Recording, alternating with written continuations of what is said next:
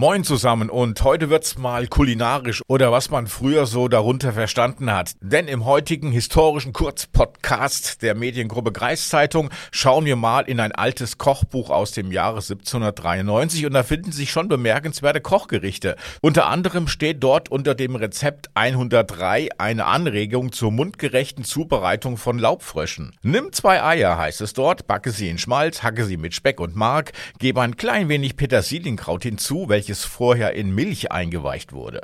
Über das Gebratene kommt etwas Salz und Gewürz daran und mache es zu einer Füllung. Die Laubfrösche, die ziehe man durch siedendes Wasser, versehe sie mit der Füllung, wickle sie zusammen, lasse sie in einem Tiegel Fleischbrühe siedend kochen und tue noch ein Stückchen Butter hinzu. Fertig war eine köstliche Vorspeise. Natürlich wurden im 18. Jahrhundert nicht nur Laubfrösche gerne verspeist. Vögel aller Art, Amsel, Lerche, Star, Wiedehopf und der kleine Zaun König, die galten als Leckerbissen. Nur der Spatz, der wurde verschmäht. Er sei gar sehr ungenügender, heißt es in dem alten Kochbuch.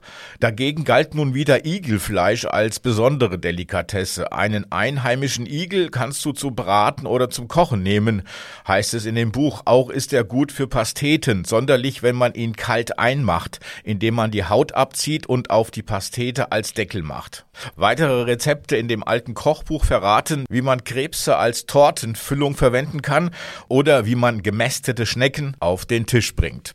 Wobei sich beim letzten Rezept mir die Frage stellt, wie man Schnecken überhaupt mästen kann.